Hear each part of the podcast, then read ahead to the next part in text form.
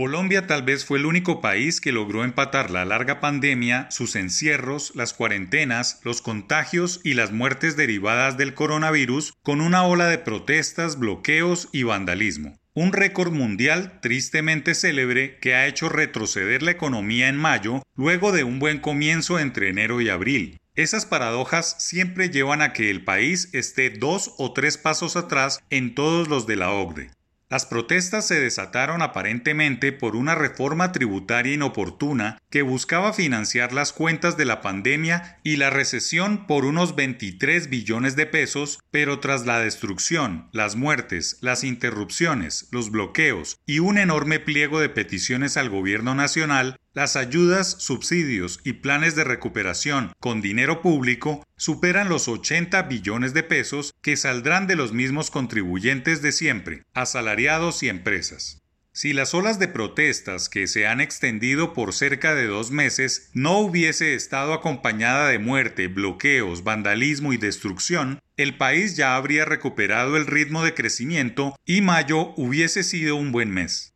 El Departamento Administrativo Nacional de Estadística DANE contabilizó 3,79 millones de personas desocupadas durante el quinto mes del año, con lo que la tasa de desempleo fue de 15,6%, resultado que a pesar de todo el caos significó una reducción de 5,8 puntos porcentuales frente a la cifra registrada en mayo del año pasado, cuando la tasa ascendió a 21,4%.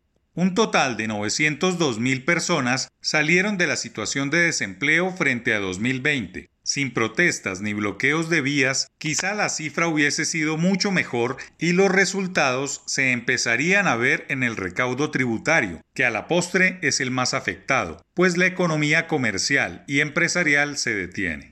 El problema para el segundo semestre que entró en pleno es que los bloqueos de vías, el vandalismo y la destrucción generalizada de inmobiliario público no siga atemorizando a los empresarios y comerciantes, que no han podido reactivarse por las fuertes olas de violencia.